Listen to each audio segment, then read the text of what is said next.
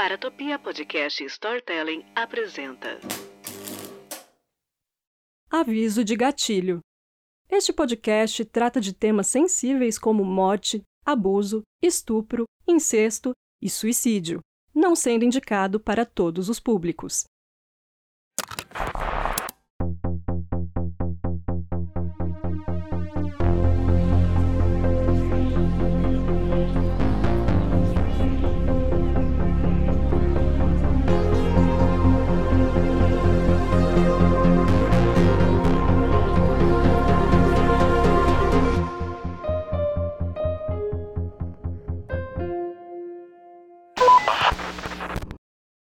Oi, eu sou a Jay Carrillo e estamos aqui no último episódio da terceira temporada do Criminologia Sobreviventes.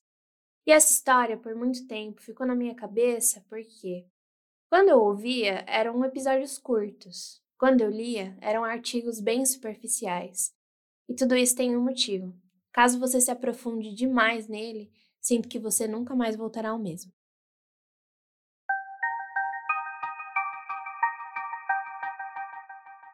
Cynthia Virgil cresceu em Albuquerque, a maior cidade do Novo México, nos Estados Unidos, e morou com a sua avó a maior parte do tempo. Infelizmente, aos 11 anos, ela foi molestada por um membro da família. Depois de relatar o abuso sexual, nada foi feito e, para fugir daquela realidade, ela decidiu ir morar com a sua mãe, Elizabeth Molina. A mãe de Cynthia era muito festeira, a levando regularmente para festas e bares.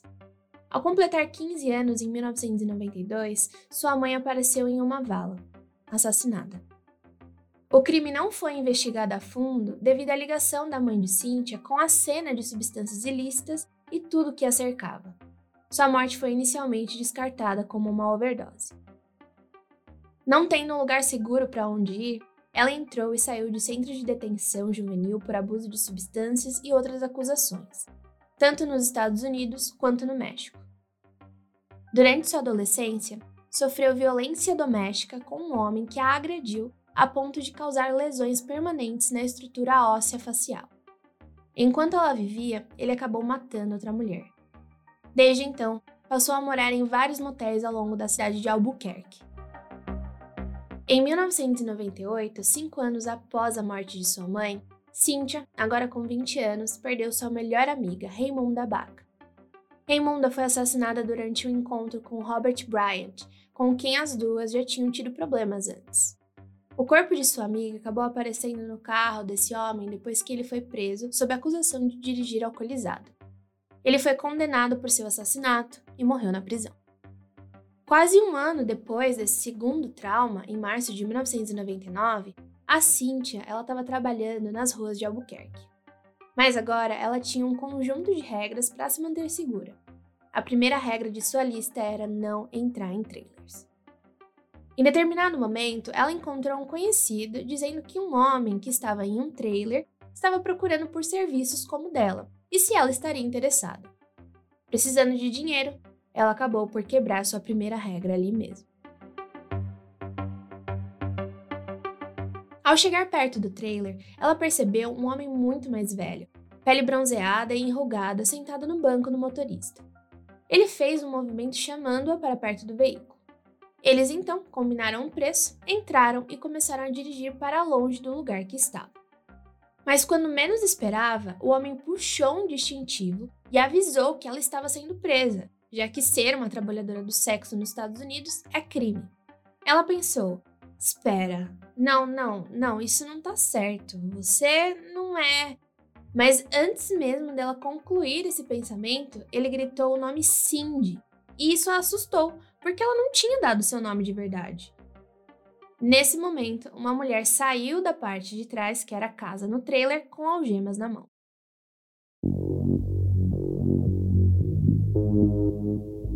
Tendo certeza que aquele casal não eram policiais, a Cynthia ela reagiu, gritando e tentando fugir do local. Mas o homem parou o trailer e, junto com a mulher, conseguiu prender Cynthia em um cano no fundo do automóvel. Agora presa, o homem voltou ao volante e o trailer seguiu viagem com a mulher no banco do passageiro. Presa, Cynthia não desistiu e tentou sair daquela situação quanto antes. Ela percebeu que o cano ao qual ela tinha sido presa fazia um barulho esquisito. Eram os parafusos frouxos que o ligavam à estrutura do veículo. Tentando se manter calma e o mais silenciosa possível, conseguiu tirar os parafusos e se libertar do cano, mas ela ainda estava algemada. Antes mesmo de tentar planejar o seu próximo passo, ela sentiu o trailer parar. Era um semáforo. Mas como ela não estava preparada, seu corpo simplesmente escorregou, fazendo barulho e alertando seus captores que ela estava solta. Com isso, eles resolveram tirar toda a sua roupa antes de prendê-la de novo. Dessa vez de um jeito que ela não se soltasse. Agora, Cynthia tinha uma fita presa em sua boca. A viagem foi longa, e como Cynthia estava presa no chão do trailer, ela não conseguia nem ao menos ter uma ideia do caminho que estavam tomando. Em mais uma parada que eles fizeram para abastecer, a mulher começou a ameaçar Cynthia com uma arma, dizendo que se ela gritasse, seria morta. Mais uma parada aconteceu. Agora, Cynthia teve suas amarras sacudidas e foi avisada de novo para não gritar. Eles tinham chegado no seu destino final. Quando colocada para fora do automóvel e levada a um pequeno trailer, esse não motorizado, ela não teve a oportunidade de ver o que estava em volta. O lugar tinha papel de parede descascado, lixo e muitos objetos espalhados. Uma coleira grossa e forte, com uma corrente de um metro e meio de comprimento, foi colocada em seu pescoço. Essa corrente estava ligada a uma cama, da qual foi forçada a deitar, tendo seus outros membros também acorrentados à mobília. Ela foi vendada e amordaçada. Impossibilitada de ver ou se mexer, ela ouviu um clique de uma fita sendo colocada para tocar. Na fita, ela consegue ouvir a voz de um homem explicando que ela deveria se referir a ele apenas como mestre e a mulher como senhora, e nunca falar a menos que falassem primeiro com ela. Ele então passou a esclarecer exatamente como ele iria violentá-la e torturá-la. Olha, existe a transcrição dessa fita, porque aparentemente todas as mulheres que caíram nas mãos desse homem foram forçadas a ouvir acho que não vale a pena nem ler e muito menos ouvir. Ela é extremamente perturbadora e não existe aviso de gatilho que ajude vocês a não ficarem traumatizados. Digo isso porque a própria Cintia afirmou que, pelo jeito que ele falou, sentiu que não fosse a primeira vez dele fazendo isso. Era como se soubesse o que estava fazendo. Ele disse que ela nunca mais veria sua família e a mataria como as outras. Depois disso, ela passou horas amarrada na cama sendo torturada.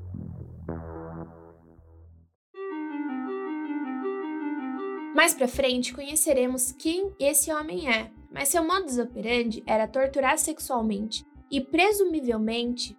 Preciso dar ênfase no presumivelmente aqui porque vocês entenderão mais para frente. Matar suas vítimas usando chicotes, correntes, polias, correias, grampos daqueles de grampear a parede, barras de extensão de pernas, lâminas cirúrgicas, máquinas de choque elétrico e serras. Para a construção da maior parte dos objetos de tortura, ele usou manuais médicos especificamente dedicados à anatomia feminina. Ele também tinha um dispositivo elétrico feito em casa, destinado para infligir dor, várias seringas e meios de manter uma pessoa presa. Depois havia inúmeros objetos sexuais como vibradores, cintos e chicotes. O espaço em que Cynthia estava era relativamente pequeno e inteiramente dedicado à tortura sexual. O homem havia desenhado imagens do que planejava fazer com as mulheres.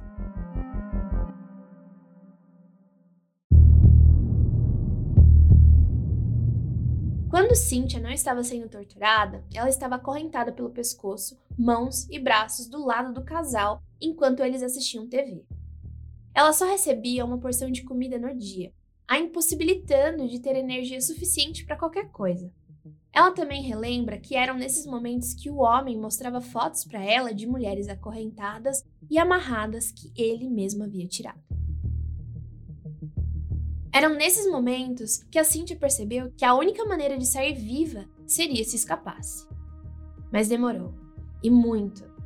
Foi só apenas no terceiro dia de tortura que Cynthia teve a sua chance. Ela viu o homem vestido com o que parecia ser um uniforme policial, Antes de sair, ele disse que tinha uma surpresa para ela. ela seria levada para sua toy box.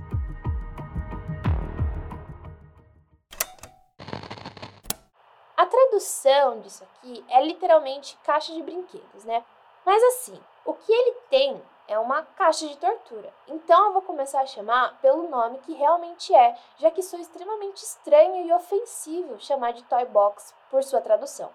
Além do mais, esse cara ficou conhecido por The Toy Box Killer, mas já já o chamaremos pelo seu nome verdadeiro. Então, ela até agora estava no que podemos chamar da casa principal deles. Na parte de trás tinha um outro trailer. Dentro dele havia uma cadeira ginecológica com um espelho no teto. Isso foi feito dessa forma para que as suas vítimas, que estavam presas à cadeira enquanto ele as torturava, pudessem ver o que ele estava fazendo. Aparentemente, ele também tinha uma câmera de vídeo focada na cadeira para gravar tudo o que acontecesse. Todo o lugar estava equipado com uma série de correntes e polias, desenhos de coisas que ele queria fazer, fotos de tortura que infligiu em outras mulheres, assim. Ele também tinha diversos diários que explicava passo a passo do que ele fez com cada mulher.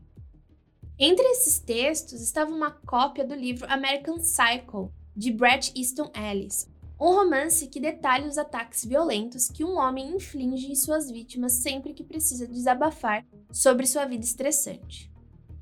Acho que vale a pena fazer uma comparação aqui, porque assim como seu personagem principal, o homem se via no comando e pensava em suas vítimas como peões dispensáveis de seu jogo, já que ele se referia a eles como pacotes. Dentre esses textos, supostamente baseados em seus anos de experiência. Putz, falar experiência assim parece que é uma coisa boa, mas que fique claro que não é, tá? E ouçam isso com um tom de ironia. Estava uma página de instruções que Ray aparentemente havia escrito sobre como lidar com uma pessoa sexualmente escravizada.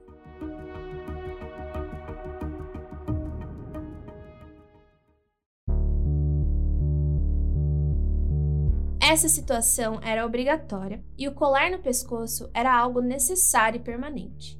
Ele também utilizava métodos de tortura psicológica, incluindo venda nos olhos e uma abordagem lenta e deliberada. O abuso verbal fazia parte de cada movimento, incluindo colocar em determinadas posições enquanto ele dizia à pessoa o que ia fazer. E era importante evitar que ela pensasse demais. Nesse item tópico aí, ele dizia que mantinha a pessoa desequilibrada, mantendo a mente e o corpo da pessoa em constante estado de estresse, com o objetivo de torná-la dócil e disposta a fazer o que lhe mandava. Para falar a verdade, ele tinha uma lista de 16 técnicas para fazer lavagem cerebral, que incluía isolamento, táticas de medo, abuso e pequenos favores ocasionais. A melhor maneira de tornar a pessoa maleável, fazendo com que ela nunca soubesse o que esperar. Bom, a gente já sabe que ele tinha aquele espelho lá para que as pessoas vissem o que ele estava fazendo. Só que assim, ele não fazia isso sozinho. Além de cúmplices, ele usava animais. Na maior parte das vezes, as mulheres eram drogadas com pentotal sódico e fenobarbital, então elas não conseguiam se lembrar do que tinha acontecido. Caso você tenha lido alguns livros de espiões, detetives, ou está familiarizado com a história do MK Ultra, programa que durante 25 anos investigou o comportamento humano quando sujeito às mais variadas situações, inclusive com a droga pentotal sódico, também conhecida como soro da verdade, sabe mais ou menos que tudo que essas drogas fazem é meio que soltar a língua da pessoa, mas isso não quer dizer que o que dizem seja verdade. Mas o que temos comprovado cientificamente é que tanto o pentotal sódico como o fernobabital, em doses mais elevadas, podem causar confusão mental e comprometimento da memória, exatamente algo que esse homem queria.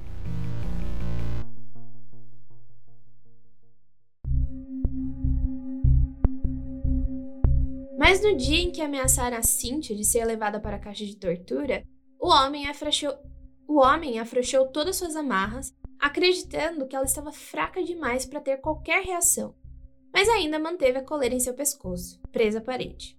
Ele foi embora, deixando-a com a mulher na casa.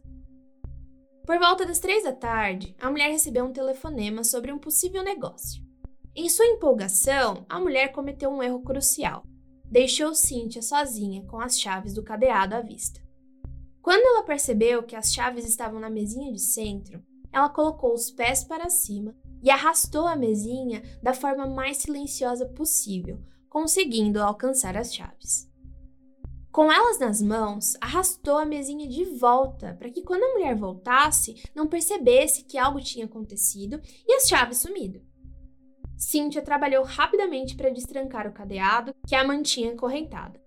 Ela estava na segunda chave quando a mulher correu de volta para a sala, encontrando Cynthia no meio da sua fuga. Quando recusou devolver as chaves, a mulher agarrou um abajur e começou a bater na cabeça da Cynthia, quebrando em pedacinhos. Só isso aí deveria ter sido suficiente para apagar a Cynthia na hora, mas não foi o que aconteceu.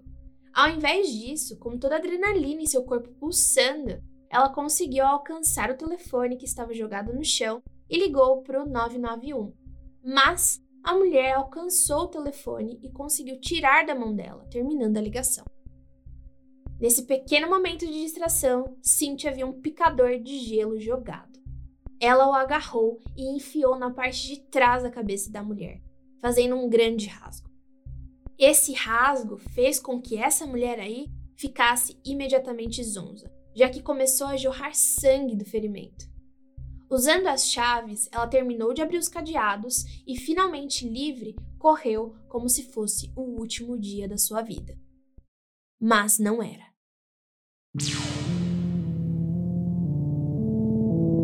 A essa altura, a Cintia estava coberta de sangue, correndo descalça, desorientada, sem roupa alguma e com a corrente da sua coleira arrastando pelo chão. Ela ouviu um carro se aproximar atrás dela. Correndo em sua direção, tentou abrir a porta, mas a motorista, a Doris Mitchell, que estava voltando do supermercado, trancou-a rapidamente. Segundo ela, ficou aterrorizada em ver uma mulher daquele jeito correndo em círculos. A princípio, pensou que alguém a estava perseguindo, mas não viu ninguém. Na direção oposta, outro carro se aproximou e Cynthia pulou na frente dele. O motorista desviou o carro do caminho e continuou na estrada. Sua situação parecia sem esperança. Enquanto ela se deparava com pequenas casas e trailers ao longo da estrada, todos pareciam trancados mas ao longe ele viu um trailer com as luzes ainda acesas. Ela bateu desesperadamente e uma mulher atendeu. A dona da casa correu para ajudar quando viu a gravidade dos ferimentos de Cynthia. Sangue endureceu em seu cabelo, havia gotas de sangue em seu rosto e hematomas terríveis por todo o seu corpo. Enquanto Cynthia trancava a porta, o dono da casa ligou para a polícia e pegou um roupão para cobri-la. Ela ficou surpresa ao saber que estava a cerca de 241 quilômetros ao sul de onde morava em Albuquerque. Ela estava em Elephant Butte, uma cidade turística de aproximadamente 2 mil residentes e que ficava acima de um reservatório de 29 quilômetros de extensão e 36 mil acres. Cynthia só conseguia dizer: Não deixe que eles me peguem. Quando a polícia finalmente chegou, ela desabou, soluçando. Estou viva, eu me libertei. Não deixem que eles me peguem.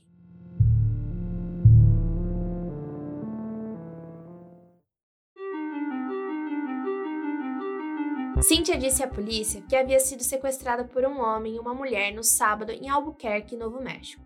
Ela tinha sido repetidamente e brutalmente violentada e torturada. Lógico que estava ciente de que alguns dos detalhes que relatava poderiam parecer difíceis de acreditar, mas ela foi capaz de mostrar a eles os vergões nas costas, furos nos seios, cortes, hematomas e um galo recente na cabeça. Cynthia finalmente foi levada ao hospital Sierra em Truth or Consequences, enquanto outros policiais foram investigar uma ligação suspeita que o despachante tinha alertado. Essa ligação tinha acontecido antes das pessoas começarem a acionar a polícia com o avistamento da Cynthia. E mesmo não sabendo dela, o despachante desconfiava que algo tinha acontecido. Os policiais que responderam à chamada interrompida foram parar na casa de David Parker Ray, de 59 anos, e a sua namorada, Cindy Leah Hindi, de 39 anos. Mas eles não estavam em casa. Na verdade, eles foram encontrados enquanto supostamente tentavam escapar. David foi preso e Hind encaminhada para o hospital, já que estava coberta de sangue por conta de um machucado bem feio na cabeça. Mas a polícia já tinha decidido. Só falariam com David e Hind depois que Cynthia prestasse seu depoimento.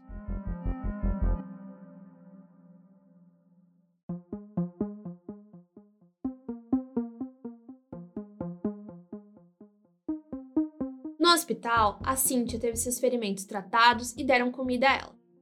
Mas como ela estava desidratada e sem comer por muitos dias, a comida não ficou em seu estômago, fazendo com que vomitasse imediatamente.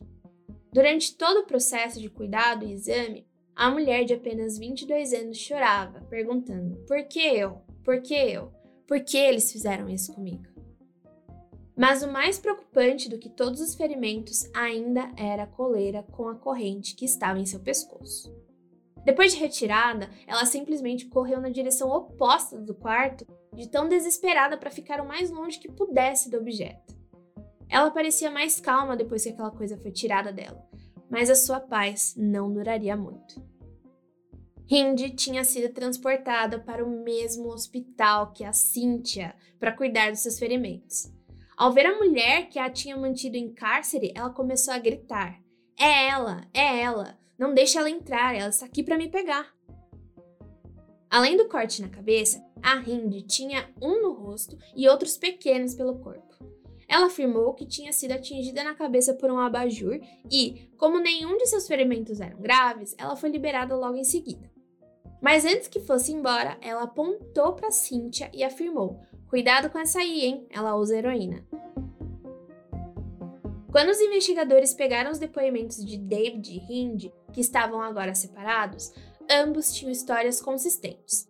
Eles estavam ajudando Cynthia a superar o seu vício em heroína.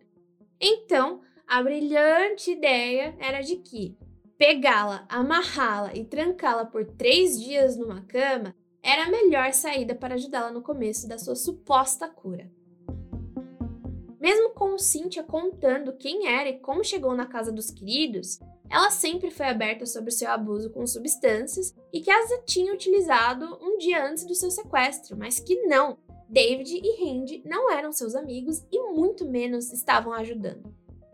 Com esses depoimentos colhidos, os policiais não estavam nem um pouco dispostos a libertá-los, até que resolvessem todos os fatos. Uma verificação de antecedentes indicou que David era um mecânico do Departamento de Parques Estaduais, o que lhe dava acesso a uma ampla faixa de terras do estado. A polícia estadual rapidamente conseguiu um mandado para procurar os itens que Cynthia tinha comentado, bem como evidências de que ela esteve por lá. Se eles pudessem encontrar as fitas, os chicotes e outros objetos, porque, né, isso claramente mostraria que não seria o caso de amigos ajudando outro a largar o vício. No entanto, o que a Cynthia descreveu dificilmente os preparou para o que encontrariam.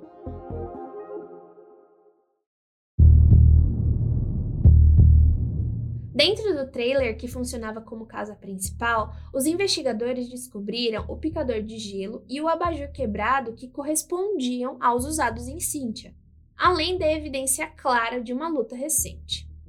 Eles também encontraram um distintivo falso da polícia que David tinha usado e suas instruções para que Hind vigiasse a vítima enquanto ele estava fora. As roupas que Cynthia usava quando a dupla sequestrou também estavam lá, assim como uma variedade de dispositivos médicos para tortura, exatamente como Cynthia tinha descrito, junto com os itens usados para administrar choque elétrico nela. Além disso, a polícia encontrou a cama a qual ela foi acorrentada e a fita de áudio usada para aterrorizar Cynthia, e o seu conteúdo, que foi gravado em 1993, era tão sombrio e aterrorizante quanto ela havia descrito. Atrás da casa havia um segundo trailer, sem janelas e à prova de som. Dentro havia uma sala cheia de ferramentas especificamente para torturar mulheres. Mas o mais importante é que havia uma câmera montada no teto para gravar as sessões de tortura. E as fitas de vídeo do que David havia feito. Centenas de fitas de vídeo. Centenas. Os xerifes do condado chamaram o FBI e os agentes começaram a árdua tarefa de assistir às fitas de vídeo na esperança de identificar algumas das mulheres que David Parker Ray havia torturado. Mas era impossível. Quase todas as mulheres tinham suas cabeças cobertas nos vídeos. Não havia como a polícia saber quem elas eram ou se tinham sobrevivido. Nas transcrições de suas fitas, David detalhou como ele libertava as mulheres depois de drogá-las severamente para induzir amnésia e evitar que elas o denunciassem depois. David também se descreveu em uma das fitas de áudio encontradas entre seus pertences, como um mestre afiliado à Igreja de Satanás. De novo, gente, eu juro que não era uma intenção de só falar de pânico satânico, mas aqui vamos nós de novo. As pessoas sexualmente escravizadas que ele tinha não era apenas para o seu próprio uso, mas para todos os membros de sua congregação. Em outras palavras, a mulher forçada a ouvir isso foi levada a acreditar que seria repetidamente violentada e abusada por muitos outros sádicos. Para cada ameaça que David fazia nas fitas, ele tinha um instrumento para executá-lo. Se você ouviu todos os episódios até agora, vai perceber que essa história se parece muito com a do episódio 2, da Colleen Stan, que sobreviveu ao Cameron Hooker na década de 70. Pois não é coincidência não, tá? Ele realmente se inspirou no querido fabricando até a sua própria caixa de privação sensorial. Uma caixa completamente fechada, colocada na cabeça da mulher sequestrada, para que ela não visse ou ouvisse nada ao seu redor. A gente sabe disso por conta dos seus diários detalhados. Aparentemente, durante todo esse tempo, Randy observou. Ela não fez nenhum movimento para ajudar. Em vez disso, ela parecia gostar do que estava acontecendo. E diferentemente da Janice, a companheira do Cameron, que conhecemos lá no episódio 2 dessa temporada, não teremos sentimentos dúbios não, tá? Saberemos exatamente de que lado a Randy está.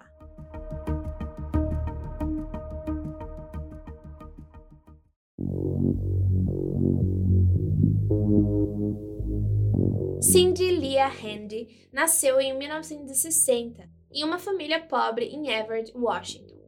Infelizmente, a sua mãe era alcoolista e negligente e se casou com um homem chamado Dick. Sim, esse é realmente o nome dele e qualquer comparação com ele ser um sacana, tá certo. Que tentou violentar sexualmente Randy quando ela tinha 11 anos.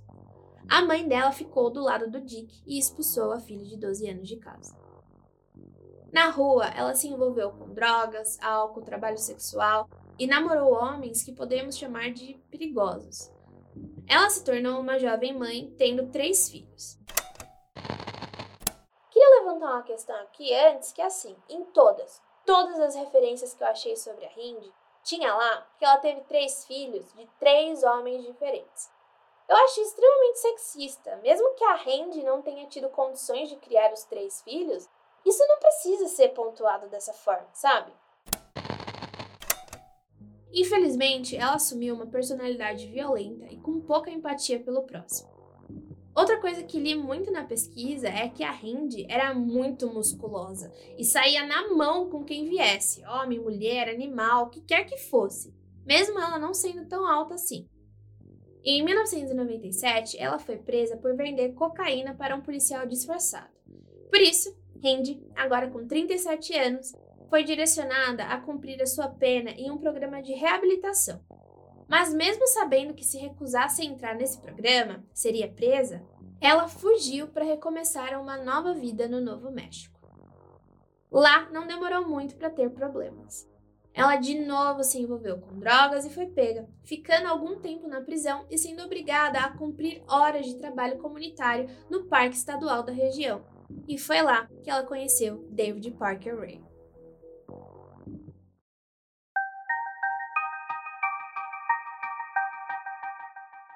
Embora tivessem duas décadas de diferença de idade, a Randy sendo muito mais jovem e mais extrovertida, os dois tinham algo a mais em comum: fantasias violentas.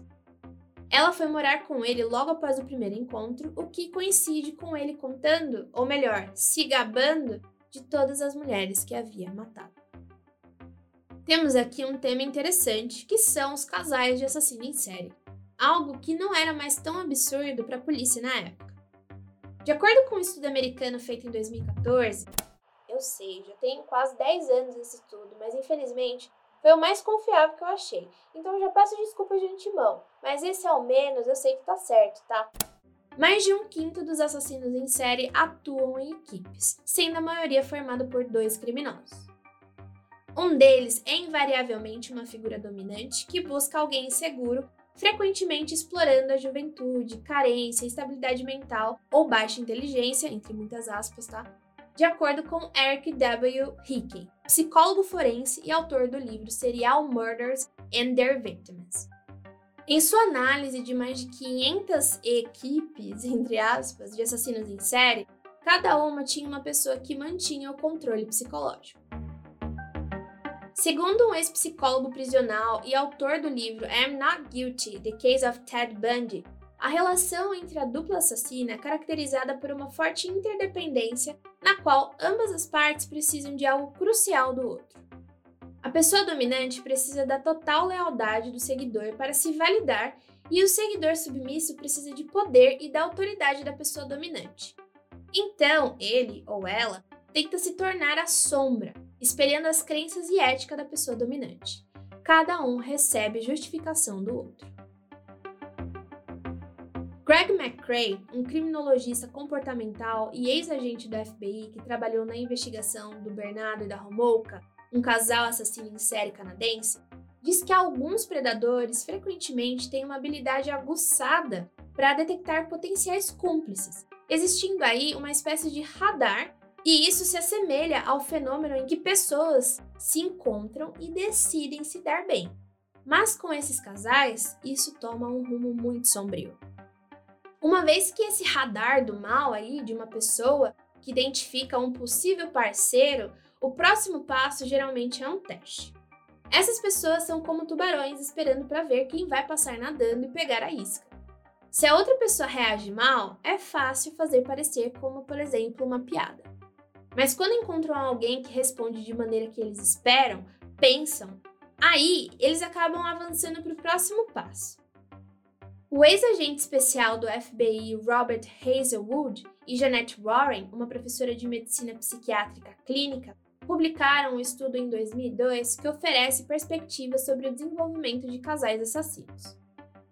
Vale ressaltar que a amostra dessa pesquisa ela é bem pequena e pode não abranger vários casos, mas a conclusão foi que a maioria dos alvos dessas pessoas que se comportam como predadoras eram mulheres de classe média com histórico de abuso físico ou sexual em suas famílias.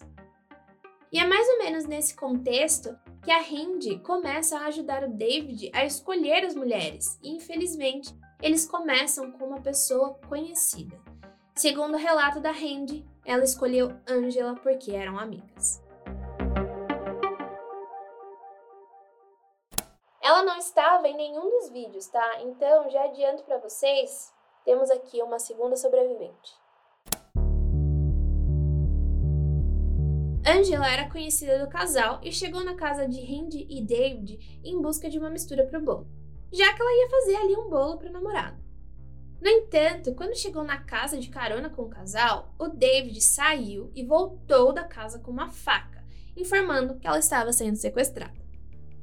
Ela, na verdade, riu da situação, achando que fosse algum tipo de piada, mas logo recebeu um golpe forte no rosto de David e, depois de se recompor, viu que a Hindi apontava uma arma para ela. Foi então que percebeu que eles estavam falando bem sério. Eles a agarraram, a amarraram e a despiram. Posicionando-a em uma mesa, colocaram um colar de metal em seu pescoço. Ela também tomou um comprimido com o intuito de fazê-la esquecer tudo o que iria acontecer, mas ele não teve efeito e Angela se lembrava de tudo. A fita introdutória foi tocada, com a voz de David falando atrocidades e o que iria acontecer com ela. E aquilo, né? Ela vai ser torturada, enfim, e vai ser violentada sexualmente.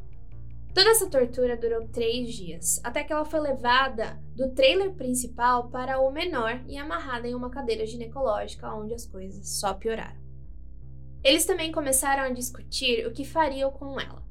Ou ela seria morta, ou eles iriam drogá-la tanto a ponto dela não se lembrar de nada do que tinha acontecido. É aí que a Angela entra no modo de sobrevivência imediatamente e decide tratar os dois como uma espécie de amigos e ao mesmo tempo tentar convencê-los a libertá-la. Na sua cabeça, o único modo de sair dali era colaborando. Finalmente, no quarto dia de cativeiro, ela conseguiu persuadi-los a deixá-la ir, mas sob uma condição: ela não poderia contar para ninguém o que havia acontecido. Hindi falou para David que não fazia mais sentido matá-lo. Então, eles a levaram a quilômetros de distância do trailer e a jogaram em uma rodovia local, no deserto, onde um policial a encontrou. Ela relatou o que havia acontecido, mas eu não tenho certeza se um relatório for feito. Por quê? Porque o policial que a socorreu não acreditou muito na história. Porque, segundo ele, a Angela não parecia tão traumatizada assim. Olha, eu nem sei o que comentar disso. Você não pode comparar essas coisas, porque ninguém é obrigado a sofrer do jeito que você acha que deve sofrer ou como você sofreu. Além do mais, cada um processa trauma, luto, o que quer que seja, de formas diferentes. Só que na verdade a situação foi tão marcante, tão traumatizante para Angela, também pudera, que ela simplesmente saiu da cidade, foi embora. Porque pelo fato dela ter contado para esse policial, ela ficou com medo que descobrissem que ela tinha falado o que realmente aconteceu para alguém, ainda mais para um policial, né? Mas agora que o David e a Randy tinham sido acusados de crimes horrendos em um incidente muito parecido, ela decidiu voltar e contar à polícia o que realmente tinha acontecido.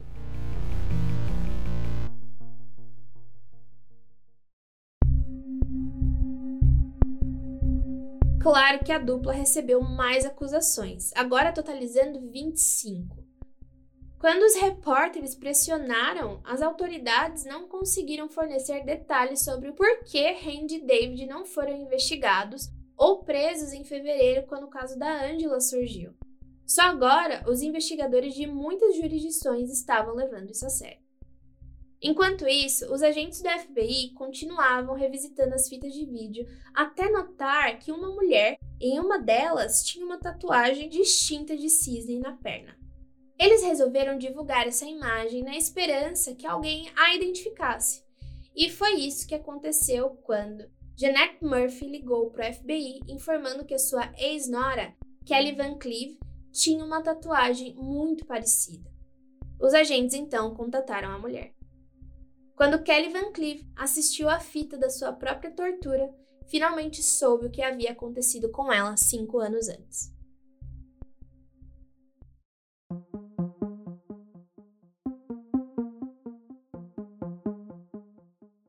David Parker Ray nasceu em 6 de novembro de 1939 em Belém, Novo México, filho de Cecil Leland Ray, natural do Oregon, e Nettie Opal Jensen, Durante sua infância, David e a sua irmã mais nova, Peggy, viveram com os restritos e disciplinadores pais de sua mãe, Russell e Dolly Parker, em um pequeno rancho devido à má condição financeira da família. Mas quando a avó morreu, as crianças simplesmente foram negligenciadas e sempre surradas pelo avô. David era esporadicamente visto por seu pai alcoolista e violento, que lhe fornecia revistas de pornografia sadomasoquista. Na escola, ele foi intimidado por seus colegas por sua timidez com as meninas, o que resultou em seu abuso com álcool e drogas. As fantasias sexuais de David em violentar sexualmente, torturar e até mesmo assassinar mulheres se desenvolveram durante sua adolescência. Quando ele tinha 14 anos, sua irmã viu seus desenhos sadomasoquistas e fotos pornográficas de práticas de escravidão. Isso assustou tanto Peg que, quando eles decidiram sair da casa do avô e ir para a casa da mãe, ela não se juntou a David. Com base nas declarações de David, acredita-se que ele tenha começado a agredir mulheres na adolescência. Ele até disse para sua primeira esposa que havia matado alguém em algum momento de 1957, quando sequestrou uma mulher, amarrou-a em uma árvore, torturou e assassinou. No entanto, as autoridades não conseguiram verificar essa história. Na verdade, já se acostumem, viu? Porque ninguém consegue verificar história nenhuma. O cientista forense Carl Berg escreveu um livro chamado The Cities, sobre o assassino em série Peter Kirkland. E foi uma das primeiras obras psiquiátricas dedicada ao assunto de uma pessoa que tortura outras pessoas para seu próprio prazer, já que Curdan sentia prazer sexual a ponto de ejacular enquanto mutilava suas vítimas. Eu, particularmente, não recomendo vocês olharem o Peter, a não ser que tenha um estômago fortíssimo. A infância dele não foi nada boa e seus crimes foram piores ainda. A palavra sádico deriva do trabalho do século XIX do psicólogo alemão Richard von Krafft-Ebing, em seu livro Psicopatia Sexualis, no qual ele começou a organizar vários crimes sexuais em categorias médicas. Ele baseou o conceito de obter prazer em humilhar ou infligir dor a outros seres sencientes, ou seja, animais inclusos, nos escritos do Marquês de Sade no século XVIII que detalhavam episódios sexuais violentos, incluindo assassinato. Esse pesquisador achava que o sadismo nos seres humanos era uma distorção do instinto sexual e ele tinha tanta certeza de que era exclusivo dos homens que nunca estudou mulheres sádicas. Em Crimes Sexuais e Parafilia, de Hickey, Lisa Schaefer e Julie Penn explicam a natureza da parafilia conhecida como sadismo. Eles indicam que pode ou não envolver consentimento e, para alguns, é definitivamente mais emocionante infligir dor a vítimas não consensuais. A maioria dos sádicos começa como masoquistas, mas são estimulados ao receber dor ou humilhação. Eles então assumem um papel dominante e descobrem o que preferem. Alguns até desenvolvem tanta excitação sádica que se tornam estupradores e assassinos. Entre alguns exemplos temos o David e o casal canadense Paul Bernardo e Carla Romolka, que juntos mataram três mulheres, entre elas a irmã da Carla, e mantiveram duas como pessoas sexualmente escravizadas. Embora existam opiniões divergentes sobre essa condição e suas causas permaneçam um pouco dúbias, ela parece se formar durante certas associações na adolescência. Mesmo assim, mais de um terço das pessoas com essa condição relatam ter descoberto na idade adulta. Ou seja, eles apreciam a sensação de poder e autoridade que surge ao fazer o que querem com um ser humano vulnerável. Segundo esse mesmo livro barra estudo, não há nenhuma terapia eficaz conhecida para aqueles que prejudicam os outros compulsivamente de maneira não consensual e ilegal. Depois de concluir o ensino médio, o David ele se alistou no exército como mecânico na Coreia, mas logo recebeu uma dispensa honrosa do exército. Mas foi esse trabalho dele que forneceu habilidades para criar instrumentos de tortura que usava, como por exemplo, um objeto que forçava a pessoa a ficar com as pernas abertas e caso tentasse fechar, navalhas cortantes eram acionadas para cortar a pele dessa pessoa. David então trabalhou como uma espécie de zelador, sabe? Já que ele fazia vários tipos de manutenção para o departamento de Parks and Truth or Consequences, no Novo México, desde 1990 até a sua prisão. E sim, o nome da cidade é Verdade ou Consequências, tipo a brincadeira mesmo, sabe? Mas eu vou explicar isso. A cidade era turística, localizada aproximadamente a 8 quilômetros de Elephant Butte. Originalmente, o local era chamado de Hot Springs, muito melhor, eu acho. Mas mudou seu nome para homenagear um programa de rádio popular na década de 50, quando Ralph Edward, um locutor de rádio, anunciou que faria o programa na primeira cidade que mudasse de nome para o nome do programa. David se divorciou quatro vezes e teve dois filhos, incluindo sua filha Glenda Jessie Jean Ray, da qual falaremos muito. Em 1997, ele finalmente conheceu a Cindy Hindi, de 37 anos. E é por ela, em sua confissão, que conhecemos algumas histórias de como e quando David, aos 20 anos, começou a sequestrar e torturar e matar mulheres, que geralmente eram de origem mexicana ou asiática, já que ele acreditava que eram pessoas invisíveis à sociedade e que ninguém procuraria por elas, evitando assim que fosse pego.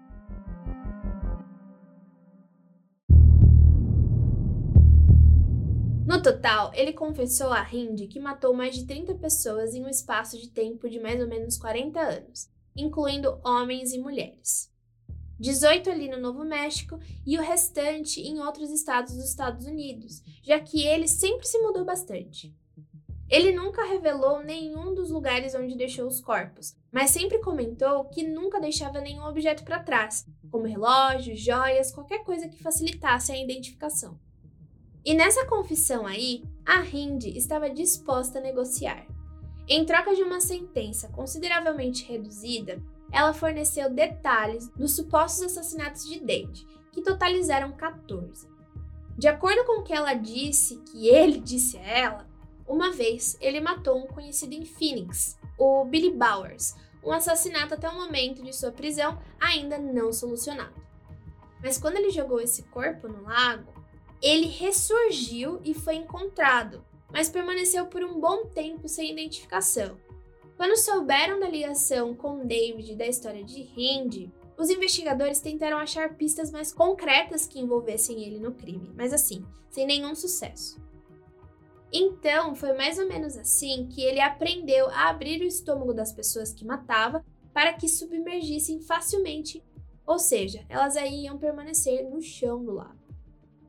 Hindi afirmou que David tinha descartado muitos dos corpos no lago ou em ravinas ao redor do centro-sul do estado do Novo México, e que também tinha sido questionado pelo FBI em alguns dos casos, mas sempre foi inteligente o suficiente para enganá-los. As autoridades seguiram pistas em 10 estados diferentes, usando radar de penetração no solo e cães farejadores de cadáveres, mas nunca encontraram nenhum corpo sequer.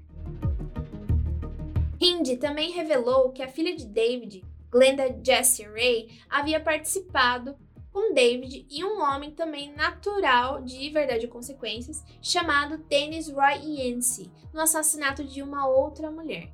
O nome da vítima era Marie Parker e quando ela desapareceu, tinha apenas 22 anos.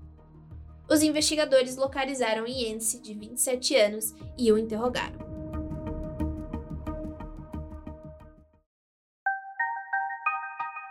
Iense sempre viveu pulando de galho em galho, dormindo de favor em casas de amigos e, quando nenhum amigo podia recebê-lo, ele vivia em hotéis baratos.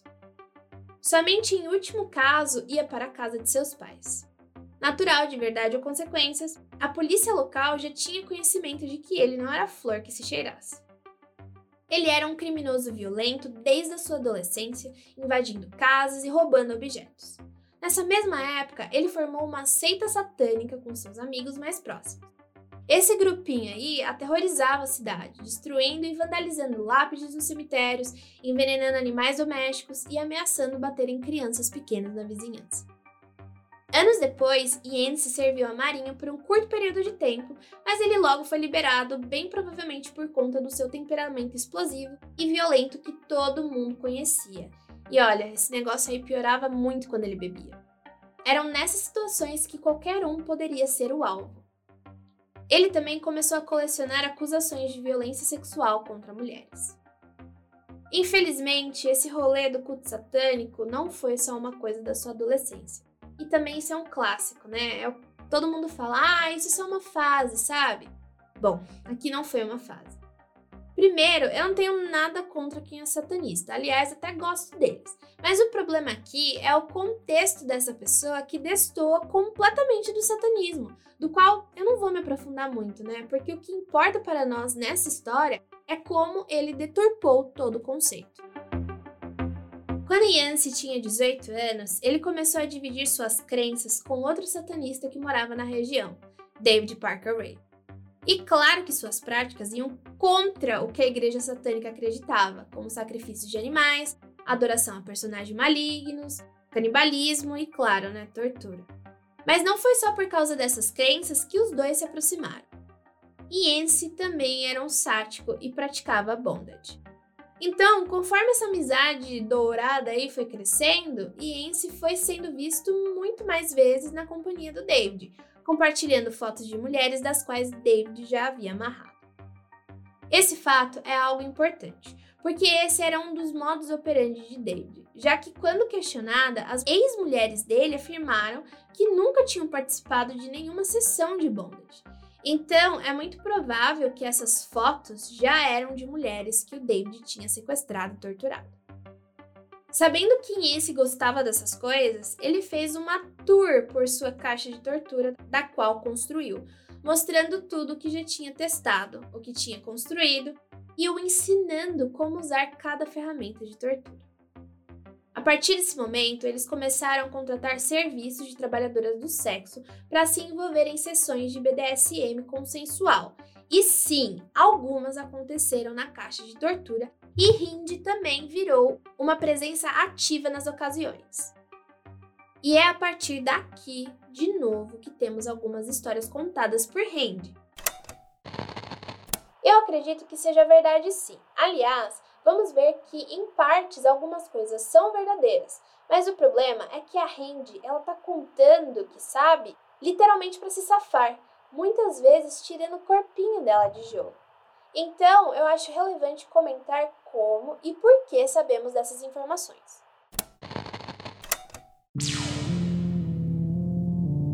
Vamos para um aviso de gatilho aí, tá? É, vou falar sobre um rumor que começou a aparecer, que os policiais ouviram. Vou tentar amenizar, mas é.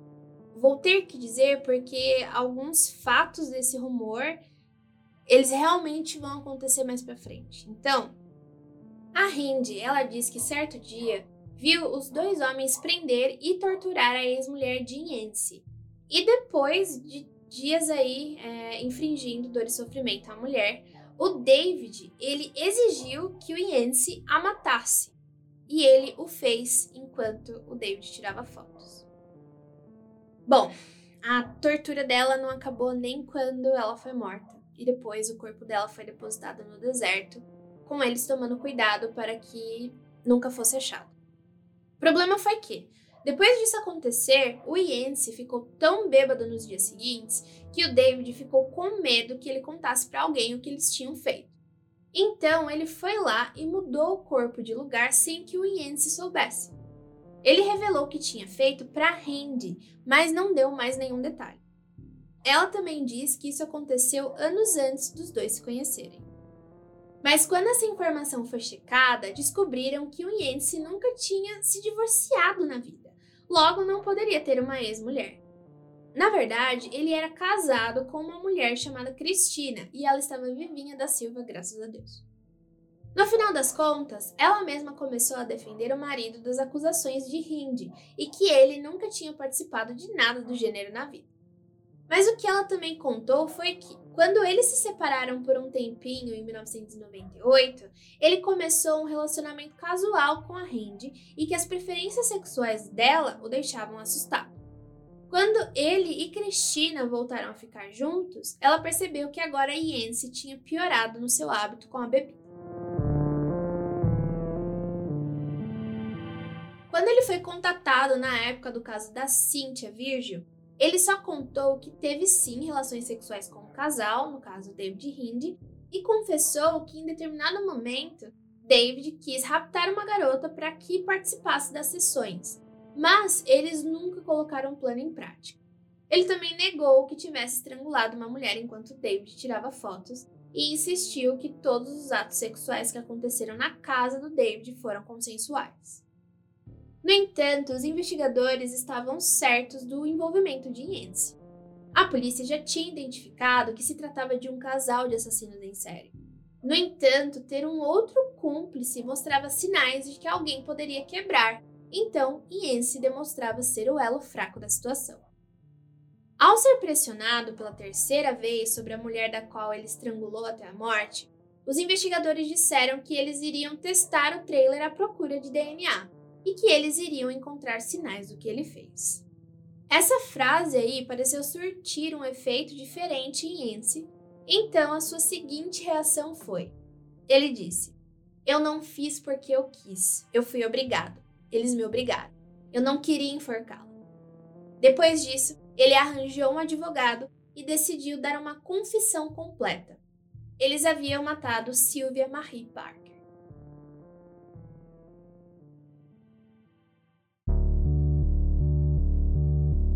Silva Marie Parker, de 22 anos, era uma mulher em situação de rua que vivia nas margens do lago Elephant Butte e era conhecida de David por meio de sua filha, Jessie Ray.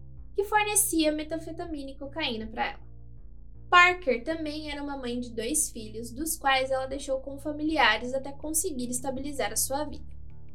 A polícia descobriu mais tarde que o namorado de Parker na época era Dennis Yancey, e o relacionamento não era nada saudável, com muito abuso envolvido e com ela constantemente tendo medo de Yancey, a ponto de não querer ficar sozinha com ele. O relacionamento acabou quando Marie o reportou por violência doméstica. Parker desapareceu no dia 5 de julho de 1997. Ela tinha deixado suas filhas com familiares e foi para um bar local se divertir. Em determinado horário, ela se despediu, avisando que tinha que ver as suas filhas e que depois voltaria. Mas ela nunca voltou e o seu carro foi encontrado ainda estacionado no mesmo lugar, com as suas coisas lá dentro. Quando foi dada como desaparecida, a polícia descobriu que ela usava alguns pseudônimos e, infelizmente, tinha frequentes ideações suicidas. Então, os investigadores concluíram que apenas duas coisas poderiam ter acontecido com ela. Ela teria fugido usando seu pseudônimo ou ter concretizado as ideações. Infelizmente, as investigações pararam sem provas, então seu caso ficou aberto. Por conta das comemorações do 4 de julho, Yancey passou o feriado na casa dos seus amigos David e Randy bebendo, quando a filha dele, mais conhecida como Jessie, chegou. O que precisamos saber dela, sim, logo de cara, era que ela vendia drogas, um problema muito grande naquela região dos Estados Unidos. E Jessie era uma figura bem conhecida na região pelo seu jeito reservado, quieto, mas bem explosivo, sempre na companhia da sua moto grande muito chamativa. Ela também tinha acusações na polícia por violência doméstica, mas nunca foi presa. Pulando de emprego em emprego, assim como de casa em casa, quase nunca ficava no mesmo lugar por muito tempo. Ela sempre usava nomes diferentes também. A relação de Jesse com seu pai também não era lá uma das melhores, tá? Os dois eram bem próximos, mas viviam em pé de guerra. Uma das situações complicadas que aconteceram quando os dois ainda moravam juntos em 1996 foi quando eles cultivaram maconha. Então, quando foi o momento da venda, o David pegou mais dinheiro do que eles tinham combinado antes. Isso deixou a filha puta da vida e ela o denunciou ao FBI, dizendo que tinha informações sobre seu pai em relação a tráfico de pessoas. Meio pesado? Sim. Faria o mesmo? Muito antes do que ela fez, mas pelo visto, ela só fez para ganho próprio. Ela afirmou que seu pai estava sequestrando, torturando e vendendo pessoas para o México. No ano seguinte, os investigadores sondaram David, mas não encontraram nada que comprovasse as alegações de Jesse. Ele também foi questionado pessoalmente, mas negou todas as acusações, das quais chamou de infundadas. Como ele não foi formalmente acusado, isso não ficou em um arquivo, sabe? Não ficou registrado. Então, quando ele se mudou de cidade, ninguém nunca mais falou sobre a situação até 13 anos depois, com o caso da Cynthia Virgil. Então, essa situação aí ficou parecendo mais uma vingança da Jessie mesmo, já que o pai não tinha cumprido sua palavra do acordo que fizeram em relação à venda da maconha. Ela tentou então denunciá-la. Como David nunca soube quem foi que o denunciou depois disso aí, pasmem, os dois ficaram ainda mais próximos. Jessie também tinha uma relação próxima com Yancey, os dois eram amigos e sempre que ela voltava na cidade, eles saíam para se divertir. E naquele feriado, no dia 4 de julho, todos eles estavam juntos. Foi então que, com ainda bêbado, Jesse pergunta para David se ela pode pegar o seu carro emprestado. Quando ele entrega as chaves, pergunta se Yancey não quer dar uma volta com ela. Ele aceita e no meio do caminho, Jesse avisa que, na verdade, eles estão indo pegar sua ex-namorada Marie. Esse é o momento que ela é sequestrada por Jesse, que aponta uma arma para ela quando todos estão no carro.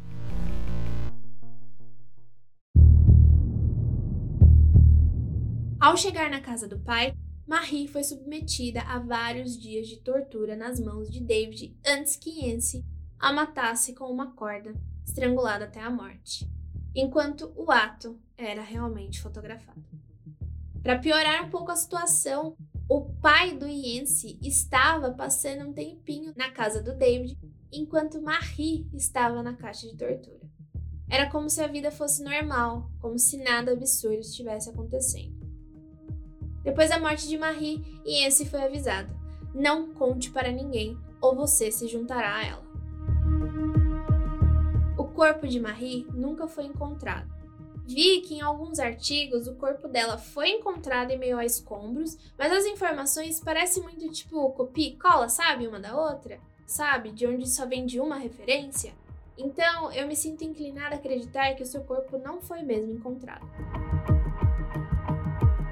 Yancey foi acusado de sequestro, duas acusações de conspiração de cometer um crime e adulteração de provas. Ele foi condenado a 30 anos. Em 2010, ele obteve liberdade condicional após cumprir 11 anos de prisão, mas a libertação foi adiada por dificuldades na negociação de um local que ele pudesse morar. Três meses após a sua libertação em 2011, Yancey foi acusado de violar sua liberdade condicional. Ele foi detido sob custódia, onde permaneceu até 2021, cumprindo o restante da pena original. Mas se você acha que eu esqueci, não, eu não esqueci da nossa terceira e última sobrevivente. Kelly Van Cleve foi deixada na casa de seu marido, fora de verdades ou consequência, às 8 da manhã de um domingo. Ela não tinha memória das últimas três noites e dois dias. Sua aliança de casamento e relógio haviam sumido. Quando ela havia saído de casa dias antes, o marido de Kelly, Patrick Murphy, e ela estavam brigando muito. O casamento deles era recente e logo depois de duas semanas, as incompatibilidades estavam aparecendo. Após a briga, Kelly saiu de casa avisando para a sogra que iria espairecer a cabeça com alguns amigos.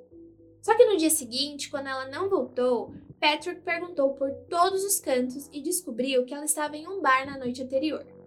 Daquele ponto em diante, ele presumiu que a Kelly estava festejando em algum lugar e começou a se preparar seriamente para pedir o divórcio, apoiado por sua mãe, que acreditava que a mulher não era a escolha certa para o filho. Quando Kelly voltou para casa, depois de seu marido tê-la reportado como desaparecida, ela foi deixada descalça, coberta de hematomas e vestindo as mesmas roupas que tinha saído de casa três dias antes. O homem que deu carona para ela disse que a encontrou vagando pelo lago e ela estava completamente incoerente.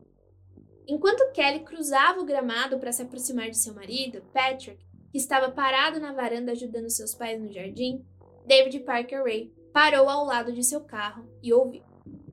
Patrick perguntou a Kelly onde ela estava. De novo e de novo. A mesma pergunta, a mesma resposta. Kelly não tinha memória dos últimos três dias. O marido achou que ela estava mentindo. David Parker Ray se aproximou e disse a Patrick que havia encontrado Kelly vagando ali na praia, que é a mesma coisa que o lago, né? Mas não sabia mais do que isso. Patrick sabia que ela estava mentindo. Ele sabia que ela estava festejando e provavelmente o traindo. Ele estava acabado. Disse a Kelly que queria a anulação do casamento e ordenou que ela saísse de sua casa. Nem mesmo deixou com que ela entrasse para fazer as malas sem antes concordar de assinar os papéis. David Parker Ray testemunhou toda essa cena e ofereceu uma carona a Kelly para onde ela tivesse que ir. Nos cinco anos seguintes, Kelly Van Cleve foi atormentada por pesadelos. Parecia que estava carregando algo monstruosamente pesado e invisível. Nem mesmo ela sabia o que estava acontecendo. Havia apenas um buraco negro gigante em sua memória, cercado por pesadelos e imagens desconexas. Mas as coisas começaram a se encaixar quando David Parker Ray foi preso e a ex-sogra de Kelly viu a notícia e avisou o FBI. Ela estava de férias quando David foi preso, mas ouviu algo sobre o que estava acontecendo em Elephant Butte. E foi quando teve certeza que Kelly era uma das vítimas, porque ela sempre manteve sua história consistente, além de ter a mesma tatuagem da mulher que os investigadores mostraram na fita encontrada na casa de David, um cisne. Seu filho, Patrick Murphy, nunca duvidou da sua decisão de deixar Kelly. Ele teve seu casamento anulado imediatamente após seu desaparecimento e retorno. Então, o que a gente tem aí é que, em cinco anos, essa mulher teve que viver com um gap de quase três dias na cabeça, dos quais causavam pesadelos terríveis e logo em seguida ser abandonada pelo marido por algo que ela nem conseguia explicar para si mesma. Ela não tinha ideia de que era uma sobrevivente. Quando foi localizada pelo FBI, a Kelly residia no Colorado, já que ela decidiu recomeçar sua vida em outro lugar. Lá, eles apresentaram uma ficha com a tatuagem do vídeo, perguntando se era realmente dela. E era. Quando questionada sobre o que aconteceu com ela naquele período de tempo que passou desaparecida, ela realmente não sabia o que tinha acontecido, porque só algumas cenas borradas passavam em sua cabeça. Ela sempre tentava, com todas as forças, juntar as pequenas pecinhas do quebra-cabeça das imagens que se formavam em sua mente. Ela lembrava que era um dia bem quente e que estava ansiosa para esfriar um pouco a cabeça da briga que ela tinha acabado de ter com seu marido. Ela passou a noite de bar em bar, mas não bebeu muito porque ela não tinha esse hábito, sabe? Até encontrarem com Jessie Ray. Elas não eram muito próximas, mas tinham o mesmo círculo de amigos, entre eles e Yancy. No entanto, de repente, Kelly começou a se sentir muito, mas muito mal com a bebida que tinha ingerido. Assim, ela estava muito pior do que ela imaginava se ela tivesse bebido muito, sabe? Ela estava bem zonza e quase caindo. Como era ela quem estava dirigindo naquela noite, ela decidiu aceitar uma carona de moto da Jessie e deixar que outra pessoa dirigisse o carro. Jessie também estava bêbada e disse que iria dormir no pai, mas que deixaria Kelly na casa de um amigo próximo que ficava no caminho. Depois disso, o que se lembra é de que as duas pararam na casa de David Parker Ray e depois escuridão. E foi com a fita da caixa de tortura e do que fizeram com ela que Kelly descobriu que o que ela tinha não eram apenas pesadelos, era o seu cérebro tentando processar tudo que sofreu durante três dias inteiros enquanto estava drogada. Bom, o que temos aqui é que não apenas Yancy e Hindi estavam ativamente envolvidos no sequestro. A própria filha de David também estava. E muito, tá? Basicamente buscando as mulheres e as entregando para o pai. Claro que quando David e Hindi foram presos, Jess estava do lado deles e afirmava com toda certeza de que era impossível que eles fossem culpados de tamanhas atrocidades e que todas suas ações contra mulheres eram consensuais e não criminosas. Mas com a confirmação de uma terceira sobrevivente que implicava diretamente Jessie nos crimes, ela também foi presa e acusada por esse crime. Por mais que dezenas de buscas tenham sido feitas nas propriedades ou tentativas de achar outros corpos a partir das confissões de Yancy e Hindi, mas nenhuma evidência física foi encontrada e nenhuma outra mulher das fitas foi reconhecida.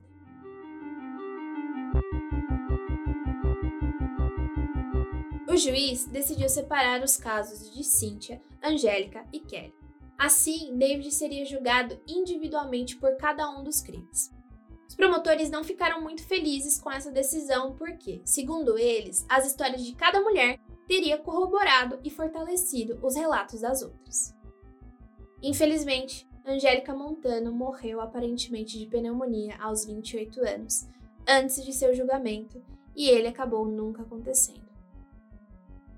O primeiro julgamento foi referente aos crimes contra Kelly e teve o veredito anulado depois de dois jurados afirmarem não acreditar na história toda.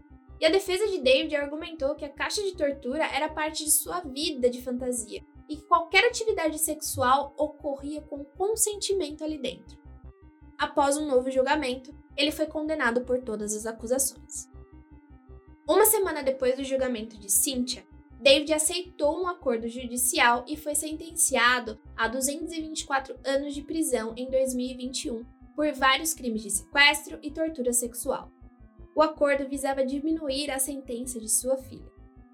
Os promotores afirmaram que as sobreviventes aceitaram esse acordo e Glenda Jean Jessie Ray foi acusada de sequestro e importunação ofensiva ao pudor.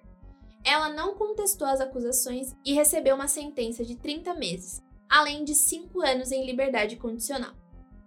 Em 2000, Cindy Hind testemunhou contra David e foi condenada a 36 anos de prisão por seu envolvimento. Estava previsto que ela receberia liberdade condicional em 2017, mas que ela foi libertada somente em 2019, após cumprir dois anos de liberdade condicional na prisão. No dia 28 de maio de 2002, David Parker Ray foi levado para o Lea County Correction Facility no Novo México para ser interrogado pela polícia estadual. Mas antes mesmo que o interrogatório começasse, ele teve um ataque cardíaco e morreu sem cumprir nada da sua pena, deixando um eterno vazio na busca de respostas sobre supostas vítimas.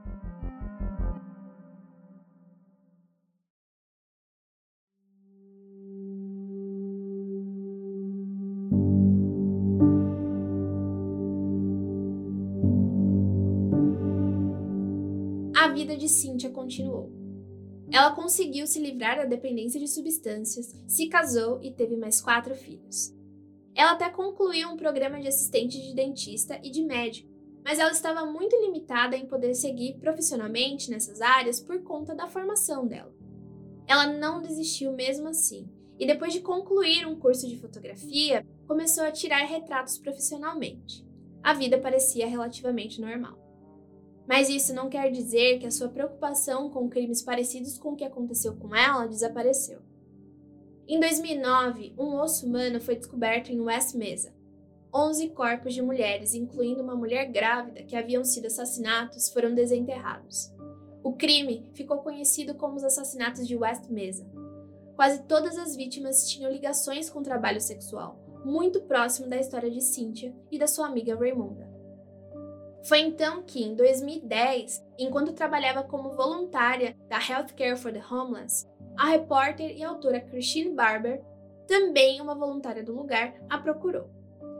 Cynthia comentou como tudo o que ela queria é que existisse um grupo que desse atenção às mulheres na rua. Juntas, elas formaram a organização sem fins lucrativos Safe Sex Work, que mais tarde renomeada como Street Safe New Mexico. Em 2016, Cintia engravidou mais uma vez e, infelizmente, sua vida mudou drasticamente. Um incêndio queimou o motel onde ela e a sua família moravam, e no dia seguinte ela perdeu seu filho mais velho, Ruben Ruelas, com apenas 15 anos, em um trágico acidente com arma de fogo em que foi baleado na cabeça. No mesmo dia, seu segundo filho mais velho foi coagido a fazer uma confissão falsa sobre um crime do qual não estava relacionado e entrou no sistema de justiça juvenil. Duas semanas depois, um dia após o funeral do seu filho, ela deu à luz ao seu quarto filho, que hoje é também um voluntário na Street Safe New Mexico. Em 2020, a polícia a procurou sobre o assassinato de sua mãe. Samuel Little, um conhecido estuprador e assassino em série que matou quase 60 mulheres entre as décadas de 70 e 2000, sobre o qual as autoridades foram avisadas inúmeras vezes e ele já tinha inúmeras passagens na polícia. Ele confessou ter assassinado uma mulher em Albuquerque muitos anos antes. Depois de vasculhar vários arquivos do crime, as autoridades concluíram que o incidente da mãe de Cynthia era a única correspondência com os detalhes do crime descritos por Samuel. Os investigadores mostraram a foto da mãe de Cynthia e ele confirmou que era essa a mulher que tinha matado em Albuquerque. Samuel Little morreu na prisão em dezembro de 2020, antes que Cynthia pudesse falar qualquer coisa diretamente com ele sobre o assassinato. A vida de Cynthia foi marcada não por um, mas por dois assassinos em séries diferentes, sobre os quais as autoridades foram avisadas diversas vezes. E nos dois casos, esses homens mataram muito mais pessoas do que conseguiram ter evidências, criando um trauma intergeracional. Cynthia afirma que teve muita sorte de ter outra mulher, no caso sua madrasta, entrando em sua vida tarde como uma figura materna amorosa, mas percebe que a dor causada por esses assassinatos nunca poderá ser desfeita para sua família e outras pessoas. Atualmente, a vida de Cynthia está melhorando. Ela está separada de seu marido, mas continuam bons amigos. Ela está criando seus três filhos, além de alguns filhos adotivos, e tem cinco netos. Ela também chegou ao estágio final do seu programa de tratamento com substâncias. No final de 2020, ela se tornou uma das primeiras residentes do Novo México a iniciar o processo de perdão judicial. Um ano depois, ela abriu uma loja de brinquedo com seus filhos em homenagem ao seu filho Ruben. Ela diz que, eventualmente, quer se aventurar em um negócio de bebidas e deixar a loja para seus filhos enquanto eles iniciam sua própria jornada nos negócios e no mundo. Hoje ela é cofundadora e membro do conselho da Street Safe New Mexico, da qual atua junto com os outros membros. Além disso, ela está se preparando para o exame para entrar na faculdade de Direito com planos de melhorar o sistema de justiça.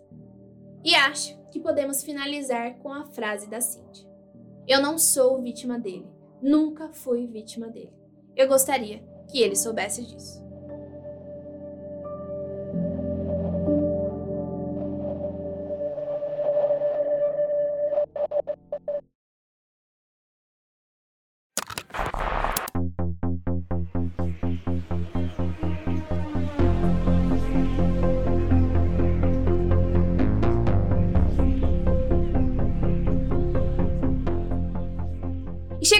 Ao final de mais uma temporada do Criminologia, e esse com o tema de sobreviventes. Eu espero que vocês tenham aprendido tanto quanto eu uh, com todos esses episódios, e eu espero que eu possa conversar com vocês no futuro. Até mais e obrigada!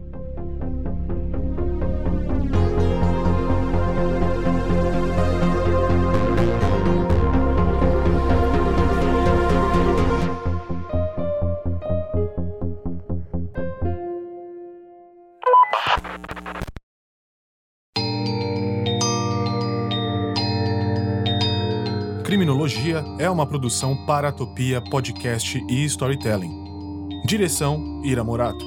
Produção autoral, pesquisa, pauta e idealização: Jay Carrillo. Trilha original: Murilo Lourenço. Revisão: Andrei Fernandes, Ira Morato e Ananda Mida. Edição e sonorização: Helly Antunes. Vitrine: Zé Neto.